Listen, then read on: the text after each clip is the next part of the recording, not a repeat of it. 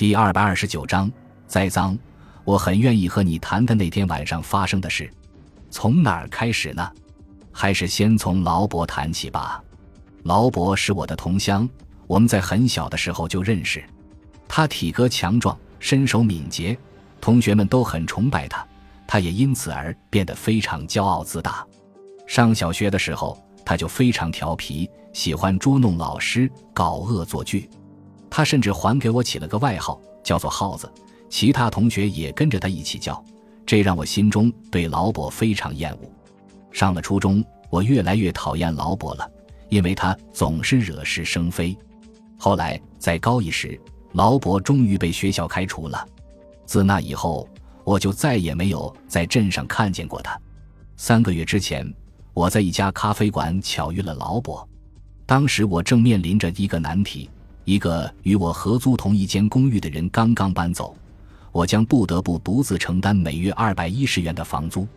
正当我发愁怎么解决时，与劳勃的相遇让我看到了事情的转机。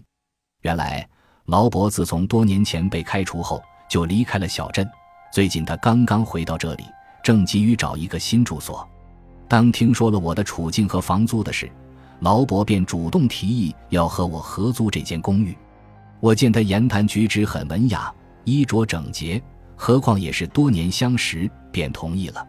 这些年来，我在银行里也存下了一些积蓄，因为从小母亲就教育我说要多存钱，少挥霍，只有积少成多，才有本钱自己创业。母亲是个好人，可惜在我十四岁那年，她不幸去世了。我至今还常常怀念母亲。好了，话题有些扯远了。现在言归正传，后来老伯搬进来了，住在靠西边的那个房间里。我们有一段时间相处的很不错，住各自的房间，互不干扰。在业余时间，我喜欢在房间里听听广播和读书，而老伯则在客厅里看电视。他还喜欢去酒吧喝酒，追求年轻漂亮的女孩子。当他钱不够花时，也会向我借点但很快就会还上，从不拖欠。劳勃经常喜欢在晚上外出，常常深夜才回来。虽然这影响了我的休息，但我还能够忍受。我盘算着暂且忍耐几个月，等到我的租约期满，然后我就搬出去和劳勃分道扬镳。然而，就在这期间，一个叫丽莎的女孩走进了我的生活。她是一家餐厅的女招待，距离我工作的地方不远。丽莎有一双明亮的眼睛。声音柔和甜美，笑起来非常迷人。我经常去那家餐厅吃饭，久而久之便认识了她。记得母亲生前曾告诫过我，大部分女孩子都是自私的，她们只为自己着想。你的前途不能被这些女孩子毁掉。总有一天你会遇见合适的女孩子，到时候你就会知道了。遇到丽莎之后，我心里想，我知道了，这就是我要找的女孩子。两个星期之后，我和丽莎就开始约会了。我们一起去看电影，或者一起吃饭。我和丽莎经常去公园散步，两个人手拉手坐在湖边，看着湖面上的鸭子在戏水。每个星期我都和丽莎约会一两次，不过我从没去过她的公寓。我总是和她约好在某个地方见面，或者到下班的时候去接她。餐厅里的人也知道我与丽莎的关系。每当我去接她时，他们都朝我友好的微笑。有一天，我和丽莎在一家餐厅共进晚餐，碰巧劳勃也来了。他走到我和丽莎的餐桌前，目不转睛地盯着丽莎看，然后招呼侍者送一瓶酒来，要与我们一起喝酒。在餐桌上，能说会道的劳勃逗得丽莎笑声了连连，我却被晾在了一边，好不尴尬。那天晚上，丽莎特别兴奋。我从没看他那样开心的笑过。回到公寓，劳勃的酒劲儿还没过，他一边在房间里来回踱步，一边说：“那只小狐狸真性感。”我憋了一肚子的气，终于爆发了，冲着劳勃挥起了拳头，结果我反被劳勃打倒在地，嘴唇也流了血。他冲我挥着拳头，大笑道：“耗子，你根本不是我的对手，还是省省力气吧。”我只和男人打架，从来不想和你这只耗子斗。我想把劳勃赶出门去，让他立即搬走。可转念又一想，公寓的租约还没有到期，如果劳勃走了，我又必须独自承担高昂的房租了。自打那天之后，劳勃就从我这里把丽莎夺走了，他们开始约会了。我气愤地跑去质问丽莎，可她却对我说：“我就是要和劳勃约会，你管不着。你送我两样廉价的小礼物，请我吃几顿饭，就想拥有我，别做美梦了。”从那以后，我再也没去找过丽莎，也不去她所在的那家餐厅吃饭了。劳勃好像是为了故意气我，他把每次与丽莎约会的事都告诉我。这天，他下班回家，一边哼着走调的小曲，一边冲冷水澡。然后他就砰砰地敲我的房门，耗子，昨晚我去丽莎的公寓过夜了，你想不想知道我们做了些什么？哈哈，真是一个无比销魂的夜晚啊！劳勃离去以后，我呆呆地坐在床边，眼泪也不争气地流了下来。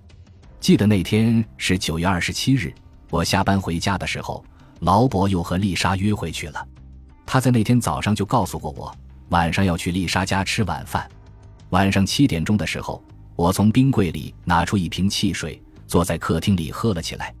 就在这时，楼上突然传来一声枪响，我被这声枪响吓了一跳，足足有半分钟我才反应过来，心想是不是该上楼查看一下？我把汽水瓶放在一边，把门打开一道缝，侧耳细听，走廊里静悄悄的，没有任何动静。在我租住的楼上住着一位年轻的大学生。他在大学学习法律，只有周末才回来。在他的隔壁是一位新搬来的房客，那是一位老人。我曾见过他几次，看起来他的身体不太好，满脸病容。此外，其余的房间都是空的。这天是星期四，女房东也不在。他每个星期要有三个晚上值夜班，去城里的办公室做勤杂工。公寓的楼道里有一部公用电话。按说，我应该立即打电话报警，可好奇心驱使我走上楼去一探究竟。我无法解释当时自己为什么会有那么大的好奇心，亦或是冥冥中的一股力量拉着我走上楼梯。我沿着黑漆漆的楼梯来到传出枪响的房间门口，扭动门柄，门并没有锁，它应声而开。在幽暗的房间地板上躺着一个人，正是那个一脸病容的老人。他的太阳穴有一个弹孔。鲜血正鼓鼓地从弹孔里流出来，他手里还握着一把手枪。我壮着胆子走进去，意外地在茶几上发现了一张字条。仔细一看，原来是一封遗书。我对这个世界绝望了，人们都袖手旁观。支付过房租之后，我的积蓄只剩下一百二十七元。现在我疾病缠身，妻子离我而去，孩子也走了，谁还在乎我？一切都该结束了。显然，这是一起自杀事件。我的第一反应就是跑到楼下打电话报警。突然，我心中一动，停下了脚步。在我的脑海里浮现出几天前劳勃讥笑我的情景。他放肆地大笑着，对我不屑一顾地说：“你是一只没有用的耗子，所以丽莎她才选择我。你是个胆小鬼，只会滋滋叫。”我看了看老人的尸体，又看了看茶几上的遗书，萌生了一个复仇计划。我把遗书装进口袋，然后蹲在尸体旁边，翻出老人口袋里的皮夹，从里面掏出几张钞票：五张二十元，一张十元，三张五元，两张一元。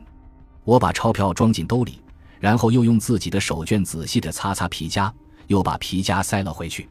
接下来，我故意将房间弄乱，将抽屉一个个拉开，又将椅子掀翻在地，然后。